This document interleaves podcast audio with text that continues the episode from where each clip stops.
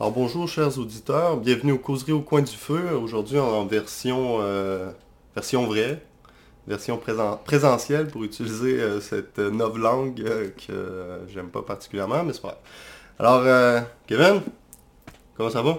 Ça va bien toi? Ouais ouais ça va bien, merci d'avoir fait tout le trajet pour venir jusqu'ici. Alors aujourd'hui on, va aborder la question du purgatoire. Euh, la semaine dernière, on a parlé hein, de, l'enfer, puis de sa possibilité radicale, et en même temps de la, bonté de Dieu euh, par rapport à ça. Une question qui est assez euh, légitime, hein, que souvent, c'est souvent aussi un, euh, une certaine critique, en tout cas qu'on peut, qu'on peut euh, recevoir des gens quand on parle de, l'enfer, quand on en parle, ce qui arrive pas souvent, mais quand, ça arrive. Alors on veut sortir de notre, euh, hein, de notre bénitier, de quoi encore un peu plus vieux, louche et suranné, c'est-à-dire la question du purgatoire. avant d'arriver directement sur la question, Kevin, la semaine dernière, en plus, on était chanceux, à la Providence voulant, c'était la fête des saints, aussi la commémoration des morts. Puis moi, j'avais cette phrase-là qui me revenait à l'esprit, euh, celle de, Léon Blois, la dernière phrase de, la femme pauvre. Je sais pas si tu as lu euh, ça, euh, mais ça revient assez souvent. Bon, c'est une espèce de, de, citation, là, un peu comme, je sais pas, l'espérance de Peggy, qu'on entend souvent, mais qui est très belle, hein, qui dit que la plus grande tristesse, c'est de ne pas être des saints. Et, je crois qu'il faut vraiment comprendre la question du purgatoire hein, dans cette optique-là. Dans le fond, que c'est comme une synthèse de la vie chrétienne. Comme chrétien, on est appelé à être saint. Hein, et souvent dans les Écritures, hein, Dieu, notamment dans Lévitique, dans tous les, livres de la Torah, Dieu appelle à être saint comme moi je suis saint. Et souvent, on voit justement les saints sur les autels dans les églises comme quelque chose de très lointain, comme même Dieu pouvait être lointain, transcendant euh, pour, les, pour les juifs parfois. En quoi est-ce que justement à ça et le purgatoire c'est lié? Toi, qu'est-ce que tu dirais? Dans le fond, le fait, on, sait qu'on marche vers la sainteté, c'est notre véritable vocation. Mais en même temps, on se rend compte qu'on n'est pas parfait et que même les saints n'étaient pas parfaits. Et euh, on sait que euh, la mort aussi fait partie de la vie. Hein. On va tous mourir, on ne sait pas quand on va mourir. On espère pouvoir mourir justement dans un état de grâce, dans le sens où on est en communion avec Dieu. Mais ça se peut qu'il reste encore certains petits résidus. Alors c'est un peu euh, de là que vient un peu l'idée du purgatoire. Alors je sais pas si euh, tu voudrais un peu ajouter quelque chose à ça. Puis après on ira voir plus dans, les catéchismes, même dans les Écritures. Alors oui, c'est vrai que ça, on est appelé à être saint. Et en même temps, ben, on voit bien que c'est un processus et puis qu'on n'y est, on est pas complètement. je pense que de toute façon on peut se consoler parce que la plupart des saints de toute façon n'ont jamais l'impression d'y être arrivé, ça fait partie de la sainteté. Mm. Mais quand même, euh, à, la, fin de nos jours, euh, il y a des gens qui sont beaucoup plus près que d'autres à entrer vraiment dans la pleine lumière, dans le plein soleil de Dieu. Euh, puis d'autres, même s'ils sont, même s'ils ont été fidèles au Seigneur, à sa parole, à, ses sacrements, à l'enseignement de l'Église, tout ce qu'on veut, à la pratique de la charité, ils ont quand même des, des, pierres dans leur cœur, il y a encore des ténèbres qui, qui fait que même s'ils sont en état de grâce, qui, qui, qui fait qu'en fait ils ne sont pas encore prêts à entrer dans la hmm. pleine lumière. Donc à ce moment-là, ben, il y a, il y a une, purification nécessaire qui est un chemin vers le ciel. Hmm. Et non vers ailleurs, mais qui, qui, est nécessaire. Hmm. Je pense que, tu justement, souvent, on, euh, souvent, on, parle du purgatoire comme étant cette espèce de, doctrine ou euh, en tout cas cette invention catholique. Alors ce serait bien peut-être justement, avant de, prendre un peu plus directement cette question-là, peut-être juste de voir, bon ben, chez les catholiques, qu'est-ce qu'on en dit? Alors j'ai ici le, catéchisme de l'Église, on va lire euh, seulement le, premier, premier article, l'article 1030 sur le purgatoire, qui dit Ceux qui meurent dans la grâce et l'amitié de Dieu, mais imparfaitement purifiés, bien qu'assurés de leur salut éternel, souffrent après leur, après leur mort une purification, afin d'obtenir la sainteté nécessaire pour entrer dans la joie du ciel. Puis euh, tout à l'heure, tu me, ah, tu me rappelais aussi, euh, un peu paraphrasant la, Divine Comédie, hein, que c'est, il y a aussi l'idée, dans le fond, quand on rentre au purgatoire, l'idée, rentrer, de toute façon, rentrer au purgatoire, ça aussi, c'est déjà un peu bon, c'est un peu à revoir hein, parce qu'on plus la, comment est-ce que ça a été vu dans, les derniers, dans les dernières années avec les développements aussi euh, théologiques, on parle plus d'un état de purification que nécessairement un lieu euh, propre, euh, comme peut-être, disons, été vu dans l'imaginaire par Dante, etc. au Moyen Âge. Donc, un état. Mais cet état-là, on y entre déjà dans la joie. Hein. il y a déjà une joie parce qu'on sait qu'on est sauvé.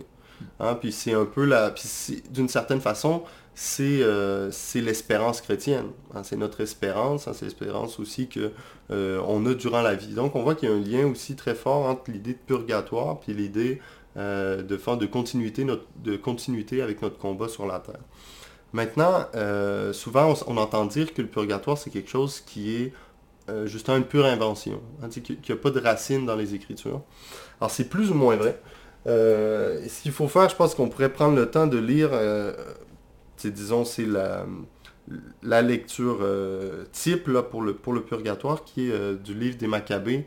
Hein, donc après une guerre qui a été menée euh, contre les ennemis d'Israël par Judas Maccabée et un peu la, résistance qu'il a soulevée, il arrive un moment où il y a des soldats qui sont morts pour la patrie, morts pour Dieu, mais qui sont morts justement dans le péché aussi d'idolâtrie.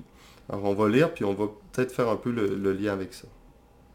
Alors, on s'est dit, euh, on est 2 Maccabées, verset 12, euh, pardon, chapitre 12, verset 39. Le jour suivant, on vint trouver Judas pour relever les corps de ceux qui avaient succombé et les inhumer avec leurs proches dans le tombeau de leur père. Or, ils trouvèrent sous la tunique de chacun des morts des objets consacrés aux idoles de Yamnia et que la loi interdit aux Juifs. Il fut donc évident pour tous que cela avait été la cause de leur mort. Tous donc, ayant béni la conduite du Seigneur, juge équitable qui rend manifeste les choses cachées, se mirent en prière pour demander que le péché commis fût entièrement pardonné. Puis le valeureux Judas exhorta la troupe à se garder pure de tout péché, ayant sous les yeux ce qui était arrivé à cause de la faute de ceux qui étaient tombés. Et là, on voit la partie importante. Puis, ayant fait une collecte d'environ 2000 drachmes, environ 2000 pièces d'argent, il l'envoya à Jérusalem afin qu'on offrît un sacrifice pour le péché, agissant fort bien et noblement d'après le concept de la résurrection. Car s'il n'avait pas espéré que les soldats dussent ressusciter, il était superflu et sot de prier pour les morts. Et s'il avait, envisagé qu'une très belle récompense est réservée à ceux qui s'endorment dans la piété, c'était là une pensée sainte et pieuse. Voilà pourquoi il fit faire ce sacrifice expiatoire pour les morts, afin qu'ils qu'ils fussent délivrés de leurs péchés. Alors Kevin, qu'est-ce qu'on en dit? On retrouve beaucoup d'éléments de, finalement de la doctrine catholique sur le purgatoire, puis même sur la question de l'offrande euh, à l'occasion des messes, hein, le, sacrifice non sanglant du Christ. Et euh, on n'entrera pas dans toute cette question, mais c'est-à-dire que nous sommes liés. Nous sommes fondamentalement liés. Dieu nous a créés à son image. Il nous a créés comme société humaine et nous sommes profondément liés, d'autant plus par le baptême, évidemment, dans, dans l'Église. Et donc, il y a un échange possible, et Vatican II va en reparler dans la constitution Lumen Gentium, spécialement du, purgatoire dans ces termes-là, il y a un échange entre les, âmes du ciel, celles qui sont en état de purification, et nous ici, il y a une seule Église. Mm-hmm. Il y a un seul corps du Christ. Et donc, à ce moment-là, les, sacrifices, les, suffrages, les prières qui sont faites ici, dans la foi, en union au seul sacrifice du Christ, qui est le seul médiateur, mais qui veut nous associer euh, à son œuvre de salut, à ce moment-là, on peut euh, par notre pauvreté, euh, la pauvreté de notre foi, de nos moyens, mais quand même en union avec le Christ, on, peut faire quelque chose pour le salut de nos frères et sœurs qui sont en état de purification. Et c'était déjà euh, présent à la conscience des, des Juifs de cette époque, vers 160-165 avant Jésus. Mm-hmm. Puis justement, moi, ce qui, hein, pour peut-être euh, on, va, lever la polémique parce qu'on le sait très bien que une des, euh, thèses de, Luther, ça a été justement la question hein, euh, du purgatoire. D'ailleurs, l'historien français le Jacques Le, Goff a fait une, grande étude historique sur la question du purgatoire. Je ne sais pas si tu j'ai eu la chance de voir un peu ça, mais il parlait, hein, c'est ce qui est, ce qui est intéressant, c'est que c'est vrai que le mot purgatoire en soi, purgatorium en latin, hein, le, lieu de la purification, hein, euh, est, une nouveauté du Moyen Âge. Par, contre, le Goff en parle de, euh, parle de cette réalité-là, de cette croyance-là en la purification des âmes des défunts, déjà depuis l'Antiquité chrétienne. il parle notamment de euh, si je me rappelle bien, c'est de, Sainte, euh, Sainte Perpétue qui a une, vision, un songe où qu'elle voit son frère lui venir et qui, qui dit qu'il sort d'un espèce de trou noir là où il avait été purifié et qui monte vers le ciel. Alors il y a déjà, disons, des, témoignages d'une réalité qui est présente, et même dans le catéchisme, si on avait continué un peu plus loin, on voit Saint Jean Chrysostome qui parle un peu de cette réalité-là. Euh, maintenant, donc, Luther, lui, euh, au 16e siècle, euh, lutte hein, et, dans le fond proteste contre, le purgatoire. Et, tellement qu'il refait une Bible hein, et dans laquelle cette, Bible-là, ben, il met de côté notamment ce qu'on vient de lire, hein, le, livre des, Maccabées, ou maintenant ce qu'on peut appeler aussi les martyrs d'Israël. Et donc, pour les protestants aussi, ça règle un peu la question de euh, est-ce qu'il euh, y a quelque chose de, scriptural par rapport au purgatoire, non? Alors il met ça de côté pour dire non, tu sais, hein, si tu as la vie ici hein, pour faire ton salut, et puis après, hein, c'est euh, si tu n'as pas réussi à te, purifier d'une façon ou d'une autre, c'est fini. Sans doute qu'il y, a certaines, je suis sûr que je, je, caricaturise un peu, mais en même temps, puis pour continuer, on peut voir aussi chez Saint Paul. Chez Saint Paul, euh, dans son premier épître aux Corinthiens, chapitre 3, le verset, euh, le verset 12, euh, et suite dit que si sur ce fondement on bâtit avec de l'or, de l'argent, des pierres précieuses, du bois, du foin, de la paille, l'œuvre de chacun deviendra manifeste. Le jour, en effet, le fera connaître, car il doit se révéler dans le feu, et c'est ce feu qui éprouvera la qualité de l'œuvre de chacun. Ce qui renvoie aussi à Saint Pierre quand il parle qu'il faut être comme de l'or purifié par le feu. Hein, c'est un peu telle est notre foi et telle aussi les, les œuvres hein, que, les, chrétiens ont amenées. Donc, maintenant, maintenant qu'on a mis un peu la table, hein, il y a aussi peut-être certaines notions euh, sur le plan historique qu'on pourrait, peut-être, bon, on a parlé de, Luther, mais qu'est-ce qu'on pourrait ajouter un peu qui nous permette de mieux comprendre? Est-ce que c'est juste pure invention ou est-ce que vraiment il y a une continuité aussi? Alors c'est ça, dès, le, Saint Paul, il y a cette question de purification. Jésus lui-même parle de, la réalité qu'il nous faudra payer jusqu'au dernier centime finalement les, euh, péchés, en tout cas les conséquences du péché certainement qu'on aura commises et que cette œuvre de réparation commence sur Terre et de purification aussi, mais elle, se continue également euh, après la mort. Euh, maintenant, effectivement, euh, tu parlais de félicité. Il y a beaucoup, beaucoup des, premiers, des premiers saints, qui étaient en fait des martyrs, qui ont laissé une trace tellement importante qu'ils ont excité le culte des saints et la prière pour les défunts. Mm. Dès les premiers siècles, on prend les, ossements des, saints martyrs, finalement, de Rome d'abord, mm. puis ensuite d'ailleurs, pour, euh, pour euh, mettre sur l'autel où on célèbre le sacrifice du Christ, en vue d'unir leur mérite à ceux du Christ pour les âmes des défunts également. Donc ça, c'est une pratique qui, qui, commence très tôt, finalement, dans l'histoire de l'Église, et tellement que on remarque après, après quelques siècles, au, au 4e siècle, début 5e, la, la mère d'Augustin, Monique, lui mm. dit euh, peu importe où tu m'enterres, apporte-moi avec toi à l'autel. Hein. Prie pour moi, prie pour mon salut à l'autel. Donc c'est une réalité finalement qui est, présente depuis le début. Simplement, on ne parle pas explicitement du mot purgatoire, la réalité elle est présente. Et puis, euh, ça va être au concile de Lyon en 1274 que vraiment dogmatiquement dans l'Église, il va y avoir une première, première approche, première définition du purgatoire. Ensuite, ce sera concile de Florence, concile de Trente, en réponse hmm. à la question de, Luther et compagnie. Et puis euh, c'est au Concile Vatican II qu'on définira davantage le, purgatoire, c'est ça comme un état de purification qui, qui, est intégré dans toute la, la grande société Église. Et non pas seulement mon salut individuel à moi, euh, je ne veux pas aller au purgatoire, je ne veux pas souffrir, etc. C'est vraiment une, réalité euh, sociale, entre guillemets, de, d'où la question des suffrages et des prières qui est importante et intéressante parce qu'elle nous, elle nous montre combien nous sommes intimement reliés les uns aux autres en tant que membres du corps du Christ. Hmm. Puis tu sais, moi, moi, ce qui, me, ce qui me frappe aussi par rapport à la question du purgatoire, mais comme on a vu avec la question de l'enfer la semaine dernière, c'est à quel point Dieu, de un, nous prend au sérieux, prend sa création au sérieux, et comment est-ce qu'il met tout en place pour son salut. Hein? Alors, tu sais, on a vu l'enfer, hein, on peut, on peut se, scandaliser de sa présence, mais c'est que, hein, justement, Dieu veut que l'homme soit sauvé. Un Dieu qui a créé, les pères aussi disent, euh, reviennent souvent, plusieurs, Saint Grégoire de Naziance, euh, puis même, je pense, euh, Saint Basile parle de Dieu qui nous a créés sans nous ne peut nous sauver sans nous.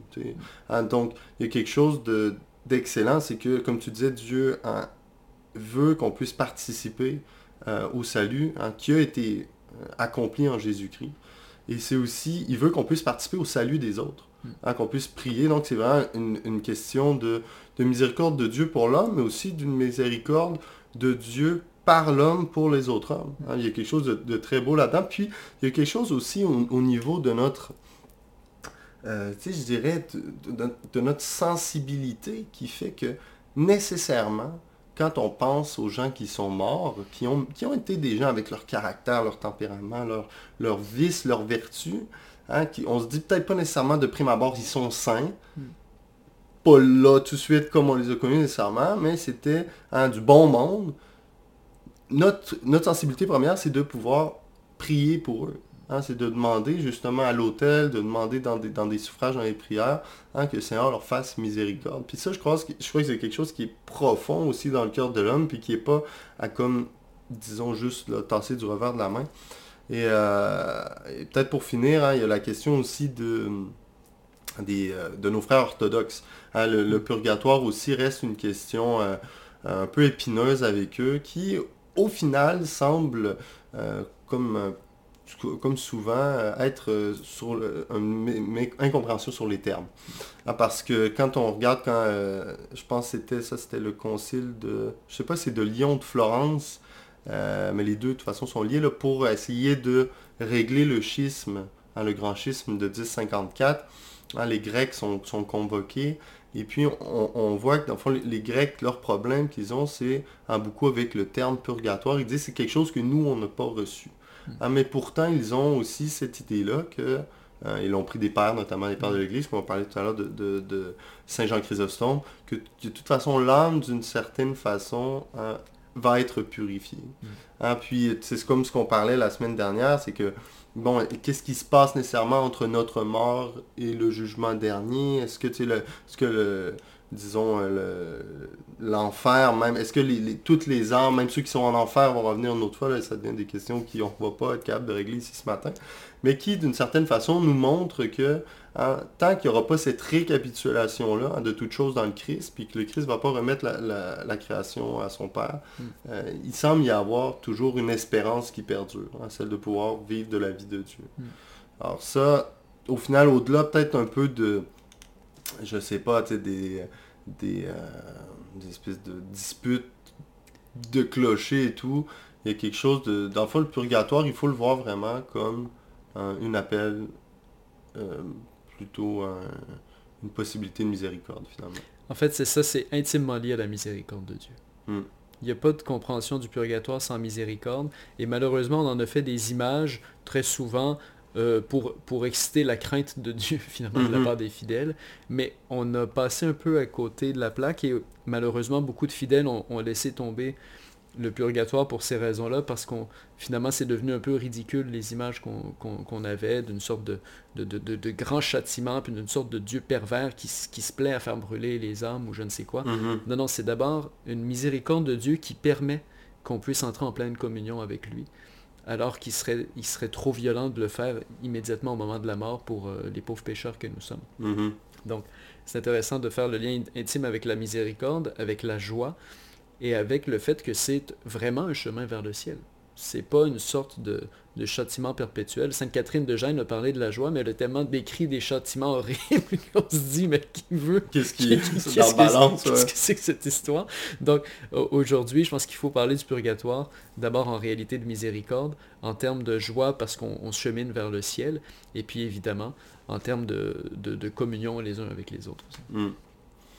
Très bien, alors je pense que ça clôt un peu notre, euh, hein, notre thème d'aujourd'hui sur le purgatoire. Je ne sais pas si ça l'a réussi à, un peu euh, faire le, à chasser un peu les confusions qu'on peut avoir par rapport à ça. Même pour moi, euh, ça reste toujours quelque chose d'un peu confus. Puis je pense que c'est un peu le... euh, un peu l'idée derrière, mais en tout cas, si on peut finir cette causée en disant, bon, peut- peut-être que plutôt que de penser le purgatoire comme étant un lieu, hein, de, un lieu où le feu euh, purifie, ben, pensez plutôt à un état où justement il y a un, feu purificateur hein, qui nous aide à pouvoir entrer dans, comme tu parlais tout à l'heure, hein, ce plein soleil de justice. À cet endroit, dans le fond, c'est d'avoir la possibilité de pouvoir participer à la joie pleine euh, de Dieu, hein, qui nous permettent justement de pouvoir euh, et dans, la, dans la Divine Comédie, là, euh, quand Dante entend le rire de Béatrice au, au paradis, hein, ce rire-là, euh, au début, début, l'effraie un peu, hein, parce qu'il vient de, de finir de sortir de cette purification du purgatoire, commence à vivre de cette légèreté-là, mais dans le fond, ce qu'est-ce que ça nous montre, c'est que est-ce qu'on on va avoir cette possibilité de vraiment rire avec les bienheureux, de, qui ne sera pas un rire jaune, un rire terne, mais vraiment quelque chose de hein, de, de- de profond et de, en pleine communion aussi. Donc il y a quelque chose dans cet ordre-là, parce que souvent on voit le paradis comme euh, hein, juste des, des chérubins partout, euh, de quelque chose de très béat qui peut-être a l'air, la plupart du temps a l'air assez ennuyeux. Hein, ça ne peut pas être ça. Tu sais, il y a quelque chose aussi de très... Comme l'enfer est sérieux, comme la purification est sérieuse, ben nécessairement aussi le paradis l'est. Et euh, il n'est pas seulement sérieux, hein, il est euh, quelque chose de encore plus euh, indicible. Et c'est ce qu'on va voir aussi la semaine prochaine. Alors, merci Kevin, ça a été un plaisir. Et salut à nos auditeurs. Merci, à la prochaine. À la prochaine.